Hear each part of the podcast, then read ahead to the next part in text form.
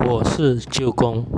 今年是马来西亚五一三事件的五十二周年纪念。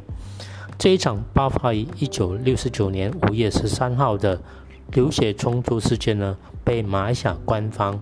定义为马来人和华人之间的种族暴乱事件。其中大部分的死者都是华人。根据民间和当年西方媒体的报道，当时的死伤人数高达了六百人。那一场种族暴动的幽灵，时至今日仍然挥之不去，甚至还有人刻意挑起种族课题来分裂马来西亚这个国家。在马来西亚的种极端种族主义选择沉迷于利用五一三事件来达到他们的政治目的。马来西亚的两大马来族群的政党乌统和伊斯兰党。时常都会利用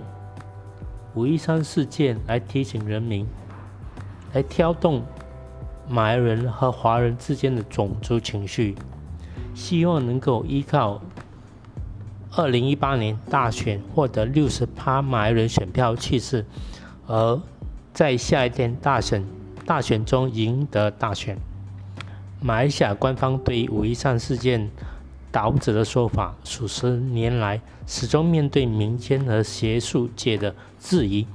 而当年事件的所有相关文件目前仍未解密。两千年零七年，马来西亚的学者可加逊根据了英国当时政府的资料解密的官方文件，描写了五一三解密文件。一九六九年，马来西亚种族暴。《暴乱》一这一本书，在书中他提到了五一三事件，其实是为推翻时任的首相东古阿多拉曼所策划的一场政变。他在书中说到，当时有许多不同的政治人物涉及主导马来人反制在野党华人支持者的游行，并挑动马来群众的种族情绪，以此架空在。种族政策方面实行温和政策的东姑阿都拉曼，没有真相就没有和解。破入真相并非解开疮疤，